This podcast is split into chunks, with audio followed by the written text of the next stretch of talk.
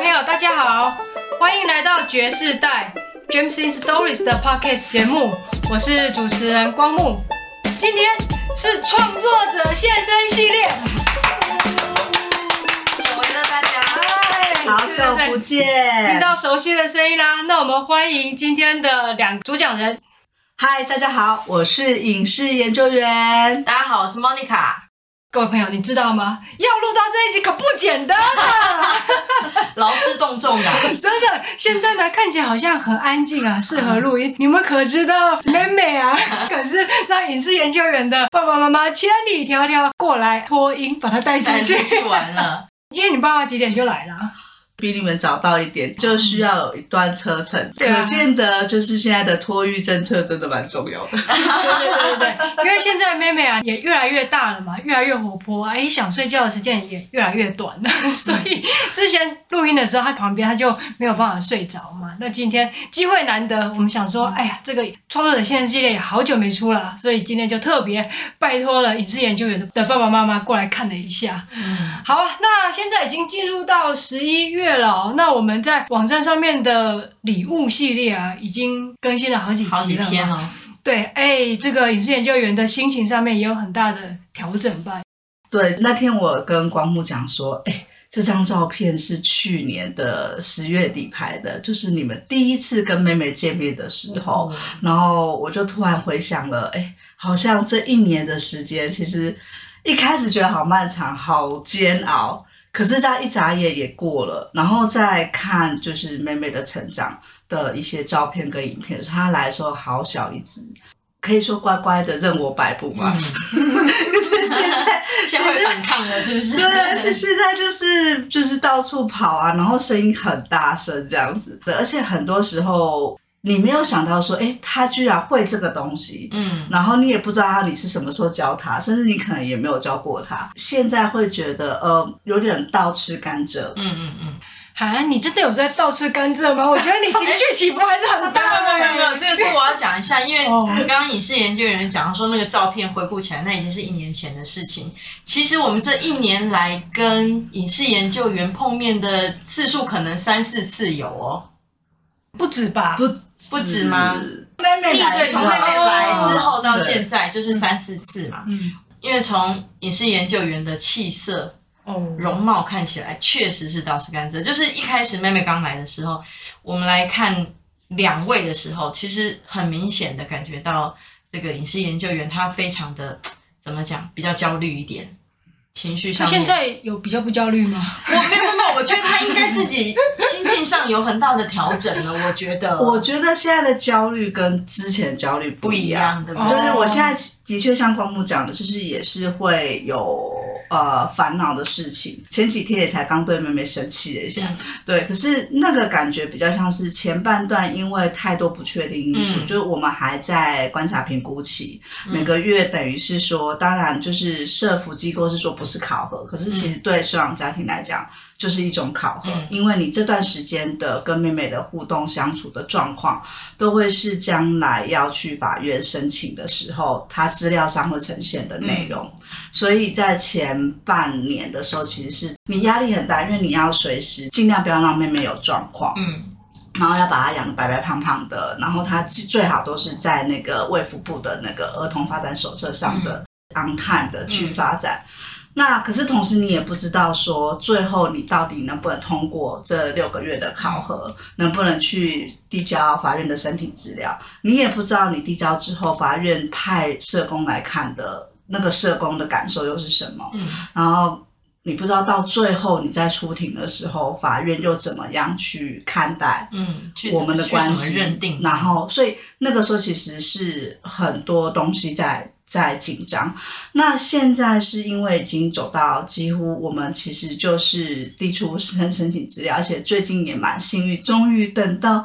法院通知我们何时要开庭了，就是一切都就是比较稳定下来的时候。加上其实也比较有信任感的，嗯，所以不会担心说我今天对他做什么事情，他的反应怎么样怎么样之类。可是就诚如光木刚刚说的，其实妹妹她现在已经进入到所谓在育儿阶段的，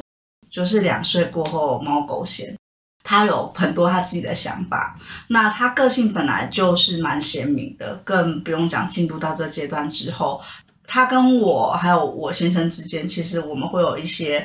相处上的磨磨合，已经不是他的生活作息上的磨合，嗯、而是你要怎么样去让他明白说，今天不是什么事情都是顺着你，嗯，对，然后可是又要同时让他觉得爸爸妈妈今天没有顺着你，不是不爱你，嗯，对，就像昨天晚上就上演了一场，他其实已经很累了，我们去那个小阿姨家玩了一整天，然后回来很累，她确实该睡觉。然后，可是呢，她就是一下子要玩玩具，一下子要画画，然后她会自己编造很多理由，比如说头发痒痒的啦，然后什么屁股痛痛的啦，就是不要去睡觉就。对对对对对对对对对。然后一开始，因为昨天是我我先处理家里的事情，然后我先生先陪他睡。就我先生本来以为他是想妈妈，然后不想跟他睡这样，后来就发现他是跟我先生说他要。播放那个影片给他看，嗯、我现在整个就冒火了，嗯、因为他觉得说你想妈妈，他可以理解，嗯、可是他会觉得现在就是你要睡觉，所以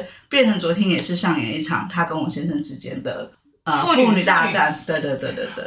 所以这样听起来的话，就是前半段是主要是不确定感，亲子关系的不确定感、嗯、造成你的焦虑，那这样的话变成是教养的问题，开始有一些摩擦出现了，对。亲子关系其实已经建立起来之后，嗯、我们就会更觉得，其实我们就是进入到一个养育的那种想法了的。嗯，你刚刚讲到法院已经正式通知要去开庭了嘛？嗯、那你知道那个开庭会是什么样子的一个状况吗？妹妹要去吗？呃，妹妹要去。哦，因为按照呃之前也有写过一篇有关于我们的收养制度的、嗯嗯、的理念，其实里面有提到的一点，就是根据联合国的儿童权利公约，他非常强调儿少他有发表自己意思的权利。最后进入到法院这阶段的时候，他是一定会让小孩子在现场的。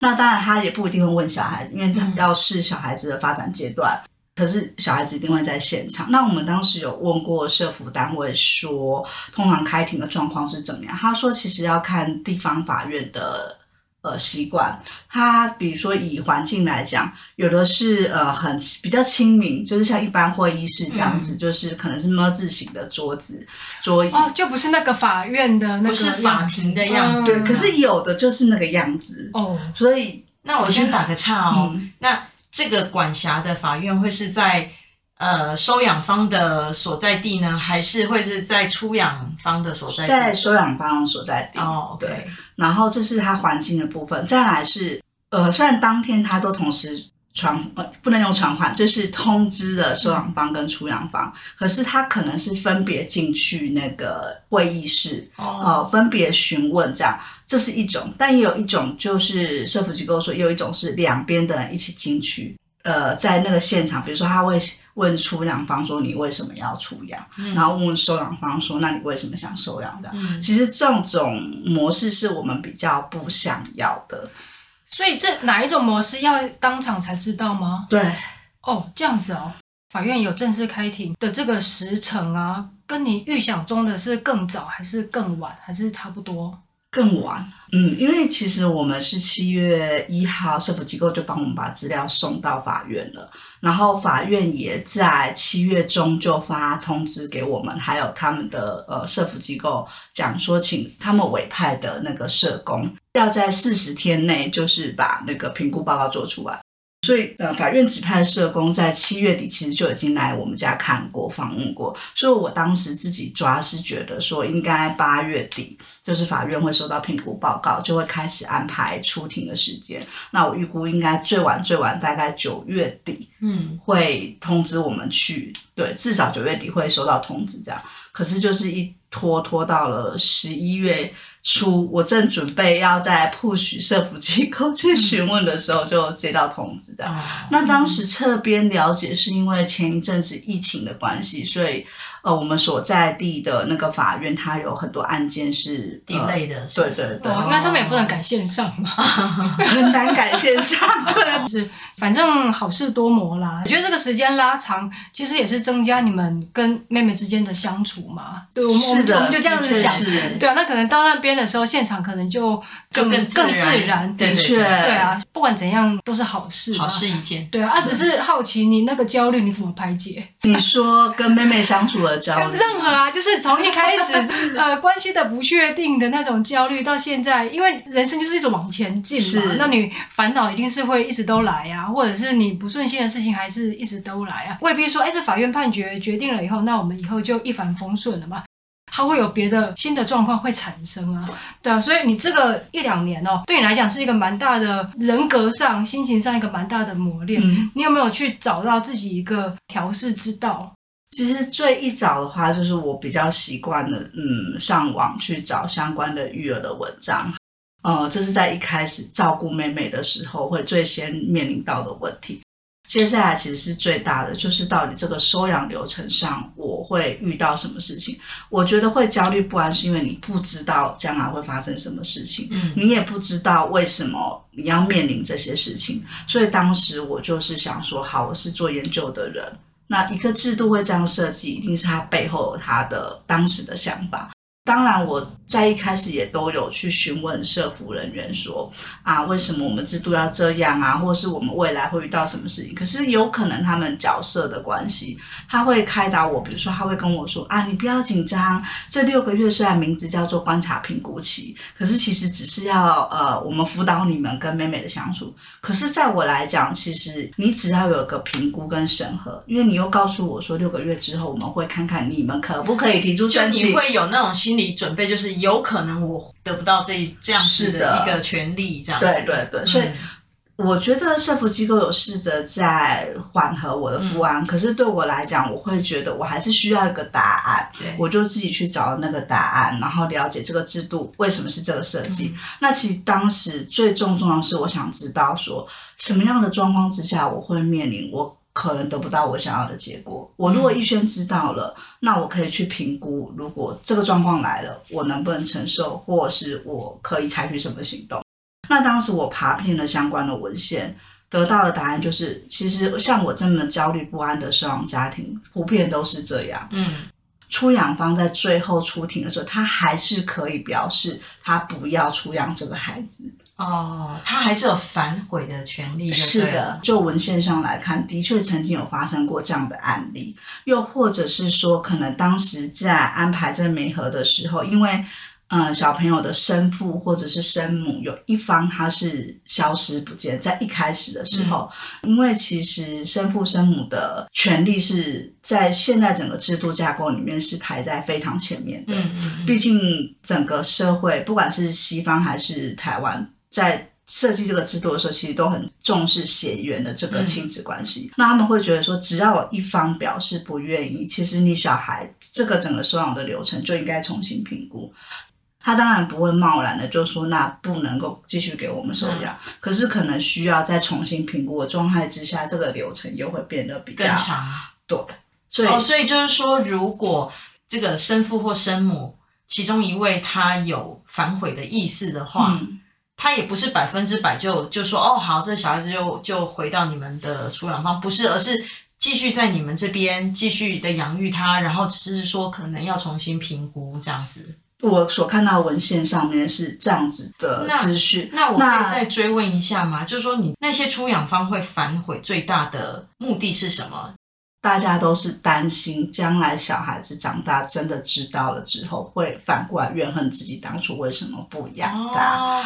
其实这边也想要让大家知道，就是说很多出养方他在当时决定要出养的时候，他不见得就是大家看想象的那种，觉得我就是不想养你了。其实大部分很多是他百般的挣扎，嗯嗯，他可能其实还是很想养，可是他又知道自己不管是经济能力方面，或者是各方面，他没有办法。去照顾这个孩子，也许他自己也还没有准备好，嗯，那或者是他觉得他的另外一半不适合，嗯，小孩，嗯，那他基于考量小孩的最佳利益，如果今天有一个更适合他的家庭，小孩可以好好成长，也许是好的。可是当他走到最后最后的时候，还看着这个孩子，有些出庭的时候又会见面啊，嗯，他可能也许又有不一样的感受。说真的，在这段时间的所有的付出是我们出养方在付出，然后我们这段时间承担了很大的风险。对，比如说像我们现在很幸运的是，我们还可以请领政府的育儿津贴。嗯，但就文献上来说，这是二零一四年才可以有的。嗯，在二零一四年以前的收养家庭，在这一段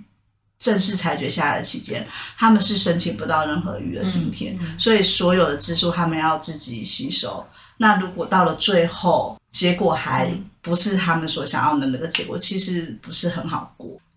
嗯，让我想到就是你在礼物的应该是第八篇了吧？嗯，哦，有提到就是说你刚刚讲的说出养方他之所以会反悔，他可能是有很多的理由。我记得以前啊，小时候在看那种八点档连续剧啊，被弃养的那些。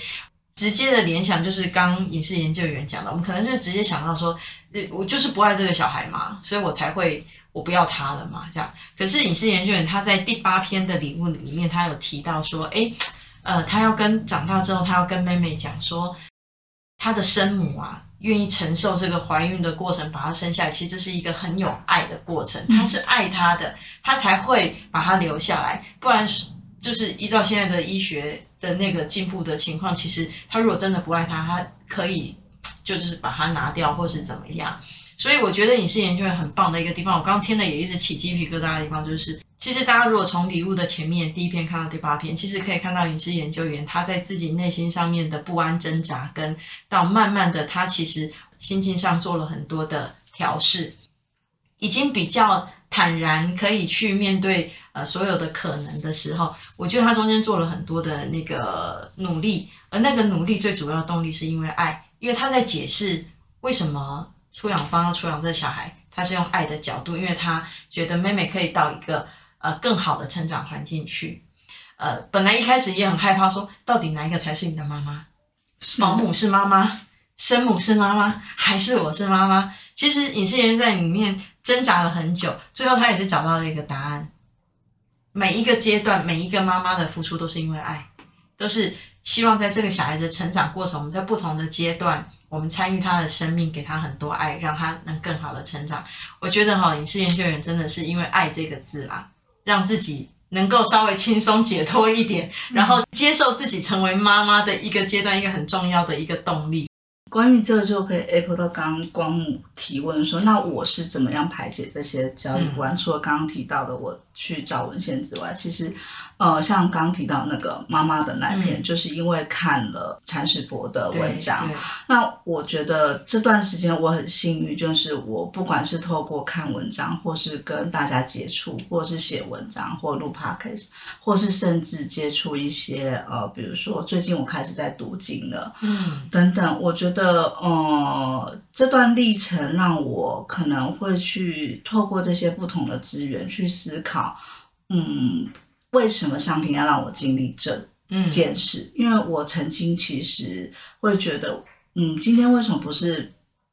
给我一个好像呃天使宝宝？嗯，其实妹妹她各方面都很棒，可是她就是跟我原本所想象的小孩子是不一样。就是我自己本身是一个乖宝宝，爸爸妈妈讲什么我就配合度很高的小朋友。因为自己的生长经历，我也会很习惯的觉得小孩就应该这样。虽然我内心的期待值给自己的期许是我要让小孩有自主性，可是那是一个你的期待值，对，跟你潜意识你做出来的时候其实是会有差距。那也因为这个差距，你会不停的在这中间挣扎，然后就会反复的觉得为什么要让我遇到这些事？我在文章里面提到了，妹妹不让我抱，然后妹妹不跟我接触。为什么是我要来承受这些？嗯、那我会有很多不平。可是透过这些刚看到一些文章，还有大家分享的内容，我慢慢会去改变我的思维。然后，所以我也才觉得我应该把我这样子的个经历跟大家分享。对对，嗯，对啊，因为像我们讲爱哦，它其实它其实非常的广泛，但是它同时在不同的关系里面，比如说诶夫妻关系，爱当然是比较独占性，还有道德的考量。但是在亲子关系里面，它可能就不是独占性。意思就是说，哎，我们这个亲子关系里面，它是可以共同灌溉的。像刚才 Monica 还有影视研究员，其实都有谈到，我们如果共同爱这一个小孩子、这个生命的话，那我们会想要让他得到的是一个最大化嘛，而并并不是说，哎，我给你的是最好的，你全部只能由我来灌溉。那这样的话，他会变得很容易去有一些比较，或者是一些。失落，或者是有挫折的地方，嗯、因为你觉得你就应该接受我的全部啊，你其他对你最好，对对对，对你你会就是比如说啊，不管是啊跟比如说跟你的先生比，或者是跟别的哎阿公阿妈啊，或者是啊生母，如果是有这样感觉的话，其实我们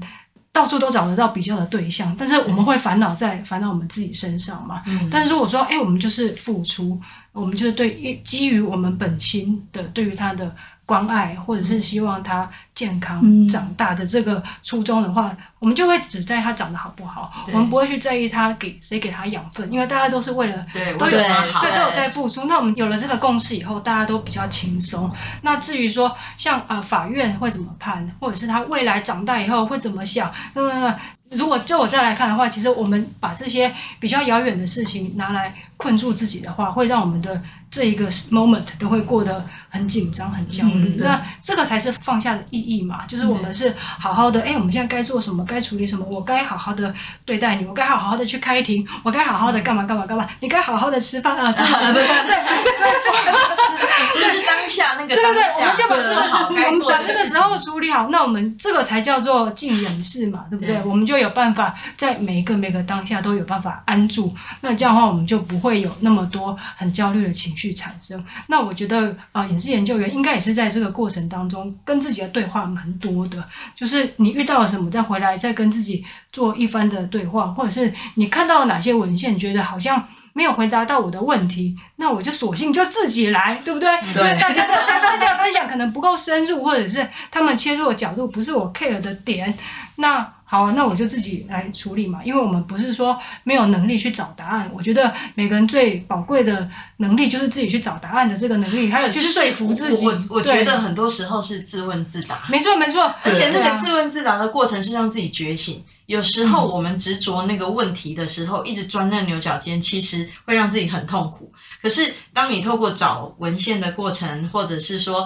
呃，找朋友聊，或者是呃，同样经验的人分享的时候，其实我觉得那个自问自答的过程，是一直在帮自己解开那个结。这个就是自我对话嘛。我们从从向外去找到回来是，诶，什么东西它说服了我，或者是这个东西资讯进来以后，我是把它咻看过去就算了，或者说，诶，好像有点道理，哪边有点端倪，那我把它想一想。自己想通了以后，就会发现啊，就是这样，对，就是这样子而已嘛。我我觉得很棒的一点就是，像铲屎博那个，对我我也有看，可是因为我跟影视研究员的角色不一样，所以我看那一段过程我没有感觉，我我只是把它看过去。嗯、这一段东西居然对影视研究员有很大的启发，因为他我也没有想到他们两个对可以连接，对不对？所以我在看到的时候，我真的觉得说，哎。这个影视研究员他在看很多东西的时候，他其实他感官打开，嗯、然后他这个东西刚好 match 到他现在的问题点的时候，嗯、哇，他就对他是造成一个很大的一个共鸣跟回响，甚至是很大的帮助。对啊，你知道像像影视研究员跟铲屎博这种隔空的那种，对啊，怎么会连接起来？如果如果如果是 Joy 或者是 Stina 赖若的人会说这个叫做共振。哦，就是对，这个就是宇宙的共振，就是因为有共振啊，所以大家才会遇到一起啊。不管未来会遇到什么问题，我也会遇到问题，你也会遇到问题，大家都会遇到问题啊。但是我们的能力就是我们怎么去找答案，自问自答，然后有办法互相疗愈一下。对对对，这个就是这个就是成长嘛。好啊，那我们就预祝影视研究员开庭顺利。那到时候也期待你的好消息喽。好，会再定期跟大家汇报了。好，OK。那今天这集的节目呢，就跟大家分享到这边，谢谢大家的收听，也谢谢影视研究员，谢谢 Monica，我们下次见，拜拜。